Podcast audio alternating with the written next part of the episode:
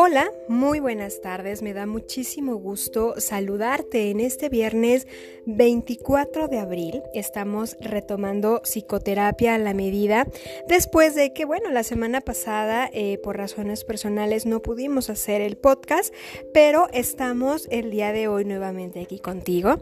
Así que te doy la más cordial bienvenida. Mi nombre es Mari Carmen Victoria y continuamos, continuamos el día de hoy con esta maravillosa historia acerca de Jesús.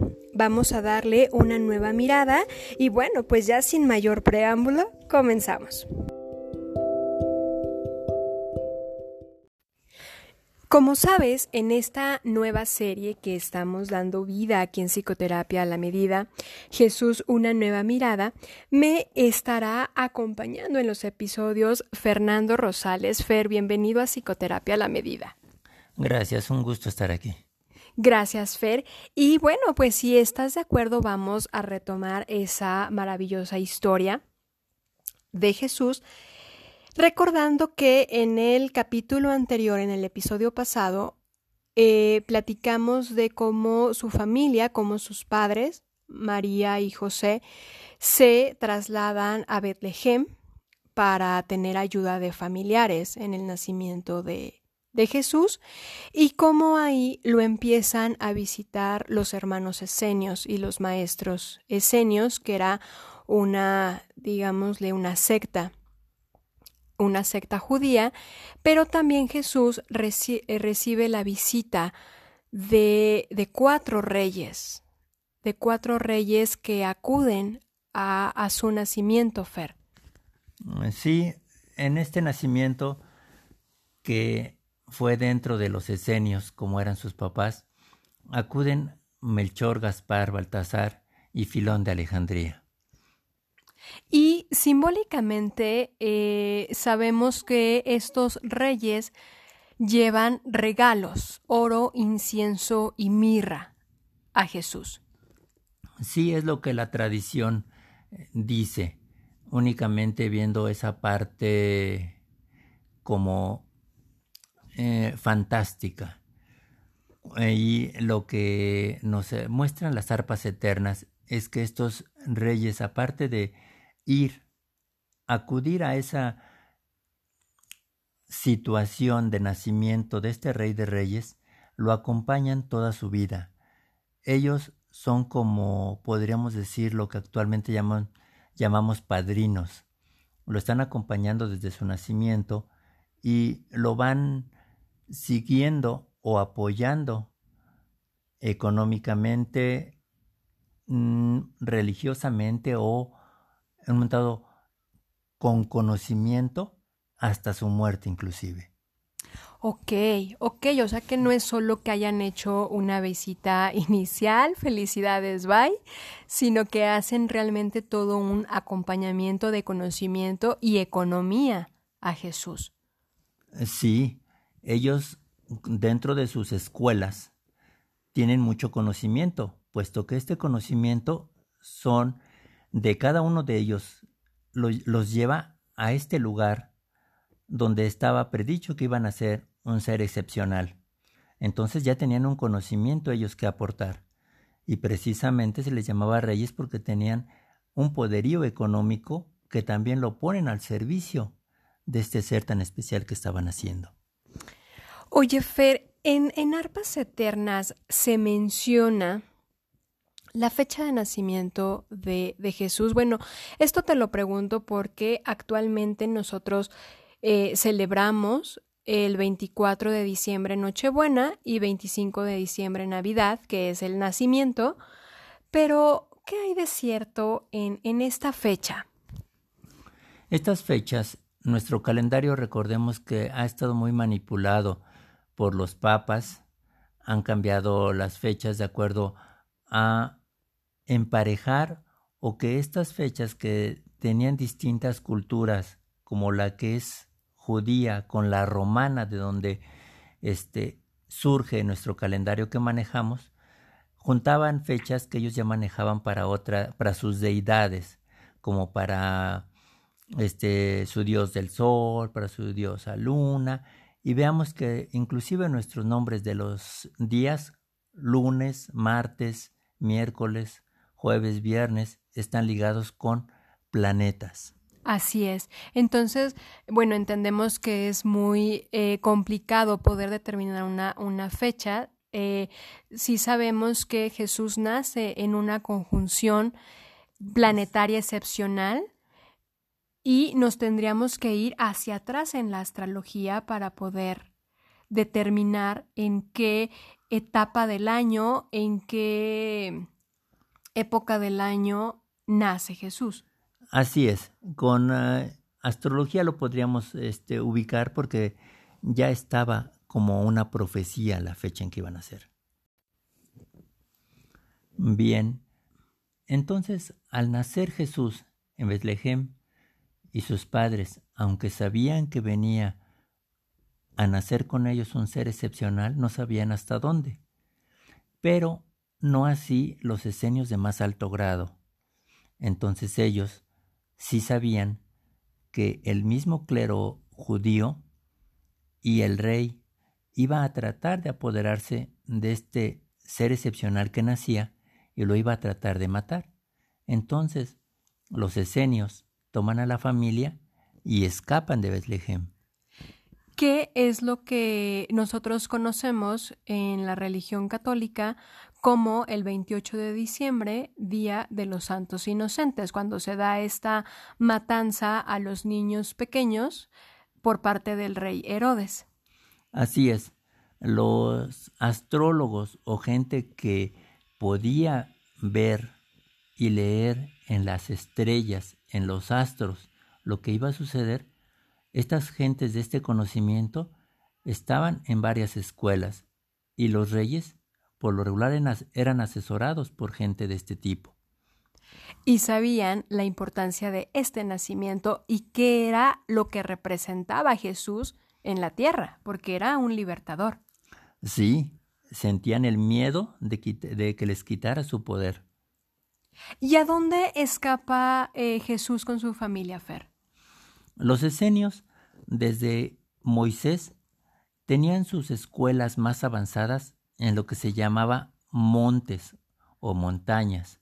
Dentro de estas montañas había cuevas y ahí se retiraban los esenios o maestros, quienes habían llegado al más alto grado y ya habían cumplido su responsabilidad familiarmente, socialmente, se retiraban y en estas cuevas, en estos montes, era donde ellos podían estar tranquilos. Y es ahí, en esta sociedad esenia separada de la misma sociedad judía, donde empieza a crecer Jesús. Ok, entonces los esenios se llevan a la familia de Jesús a estos montes, que literal eran unos montes, para resguardarlos. Y entonces ahí inicia la enseñanza de Jesús, Fer? Sí, ahí desde que nace a que empieza a crecer y pueden regresar sus padres a su eh, casa en Nazaret, es donde empieza él a recibir todo el conocimiento esenio. Y entonces Fer, al regresar a Nazaret, ya cuando eh, la situación está estable, ¿no? religiosamente y socialmente, regresan ellos a Nazaret. Jesús vive en Nazaret y sigue acudiendo a estos montes esenios. Sí, él una vez que ya puede regresar a su ciudad de origen, a Nazaret, también mantiene un contacto con los esenios por varias situaciones. La primera y más apremiante es porque él, como ser humano, y el haber llegado a ese nivel tan alto que le permitía tener contacto con sus vidas anteriores, él tenía visiones y necesitaba que lo ayudaran a identificarse con esta vida que estaba teniendo como Jesús, porque él veía a sus maestros, a sus conocidos, como las, eh, los nombres y como las personas que tuvo él cerca en sus vidas anteriores.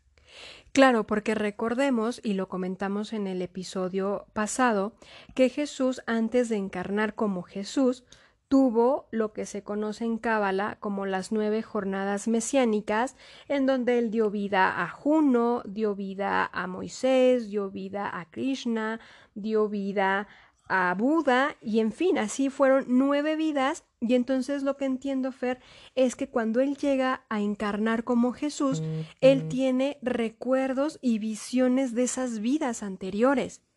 Sí, mm, recordemos que dentro de los que hemos leído un poquito de cómo estamos en cada vida, normalmente venimos y quien a veces en otra vida fue nuestro padre, a lo mejor ahora es nuestro hijo nuestro hermano, nuestro primo, nuestro cuñado, pero venimos acompañándonos con esas mismas personas que han estado en otras vidas con nosotros. Y con Jesús no fue excepción, sino al contrario. Fueron ellos quienes le ayudaron en esta última jornada que tuvo. Entonces los esenios para poder ubicarlo en esta vida como Jesús, le empiezan a narrar o a leer todo el conocimiento que ellos tenían de sus vidas anteriores, de cuando fue Juno, de cuando fue Krishna, de la misma vida de Moisés, y entonces al leerle e ir explicándole todo esto como cuentos a Jesús, le dio la oportunidad de él tener ubicado que eran vidas que ya habían pasado y entonces saber que ahora está viviendo otra nueva vida, pero estaba adquiriendo ese conocimiento que había tenido en esas otras vidas. Fer, tenemos muy poca información justo de este Jesús niño, del Jesús adolescente, del Jesús joven, eh, no, eh, en, en la religión no hemos tenido acceso a esta parte de su historia. Ahorita, eh, afortunadamente, contamos ya con mucha información que nos hace conocer la vida humana de Jesús en estos años de formación que él tuvo, porque realmente a Jesús lo visualizamos como el adulto de 33 años que es crucificado en una, en una cruz, que antes de su crucifixión eh, está con 12 discípulos y empieza a predicar. Pero lo conocemos ya de adulto. Y ahorita tenemos la oportunidad de mirar su niñez, de mirar su, su adolescencia, de mirar su juventud. Y cómo eran, Fer, cómo, cómo describe Arpas Eternas estas etapas del humano Jesús. Empecemos con su niñez. Él nace como hijo primogénito de María pero no así como el hijo primogénito de José. José, como lo habíamos mencionado, ya tenía otros hijos. Entonces ella tenía un medio de vida en Nazaret. Y una vez que nace y vienen estos reyes que saben de su nacimiento, está bajo la tutela o el conocimiento de los esenios, todo esto favorece de una forma económica a José y a Nazaret. ¿En qué forma? Pues en que los reyes magos, para tener contacto con él y no se diera cuenta el clero judío de que ellos estaban con Jesús, establecen relaciones económicas enviándole madera y enviándole trabajo a José para tener ese intercambio de comunicación económico, pero a la vez también de cómo está Jesús. Entonces le mandan madera, le mandan trabajo y José empieza a tener necesidad de que en Nazaret trabajen para él, le ayuden a cumplir con el trabajo que le encomiendan por recomendación estos reyes magos porque aquí es importante eh, mencionar que los Reyes Magos, el trabajo que le pedían a José era amueblar palacios. Entonces ellos proporcionaban la materia prima, proporcionaban eh, la recomendación a los dueños de los palacios para que José pudiese trabajar para ellos. Así es, así es como se realizaba este conocimiento y esta forma en que los judíos no se dieron cuenta que Jesús era ese rey de reyes. Y entonces esta relación económica, esta relación comercial, le facilitó a Jesús el poder aprender, porque tenía que tener algún medio de supervivencia. No era un mendigo que se dedicara a vivir de la caridad y a no tener ni que taparse. Todo lo contrario, siempre estuvo bajo la tutela de estos reyes magos y ellos al apoyar a Jesús lo hacían de una forma indirecta porque al que le daban el trabajo era a José. Y en su adolescencia nos narra cómo ese ser tan excepcional también tuvo la incertidumbre o el deseo que todos yo creo que tenemos en esa parte adolescente. No sé si recuerdan lo que en alguna época hemos tenido de ese ímpetu, de esa fuerza, de ese querer hacer tantas cosas y que no podemos hacerla. Que no, que no tenemos el conocimiento, no tenemos la capacidad, no tenemos este, la disciplina de llegar a nuestras altas metas que queremos, ¿no? Como ser piloto, ser cantante, ser, no sé, el médico más famoso. Entonces Jesús no está exento de esto, aun con el conocimiento y la capacidad que le daba económica de estar desahogado, sus inquietudes eran también muchas, porque se sabía con mucho conocimiento, le estaban enseñando, le enseñaron desde curar plantas, curar animales y luego curar personas, pero aún no tenía la experiencia como, como para curar a una sociedad. Imagínense los sueños que él tenía en esa adolescencia. Así como nosotros a lo mejor quisiéramos manejar alguna vez un avión, él con su conocimiento y con su sabiduría quería sanar a toda la humanidad.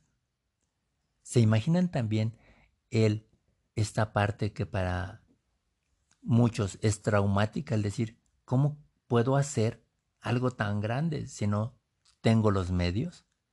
Él también vivió esa incertidumbre, también vivió esos traumas, esas limitaciones que tuvo en su adolescencia, de tener tanto conocimiento en su medida, en esa medida que él tenía en ese momento, pero no tener todavía la experiencia de saber cómo iba a llegar a ser lo que ahora es.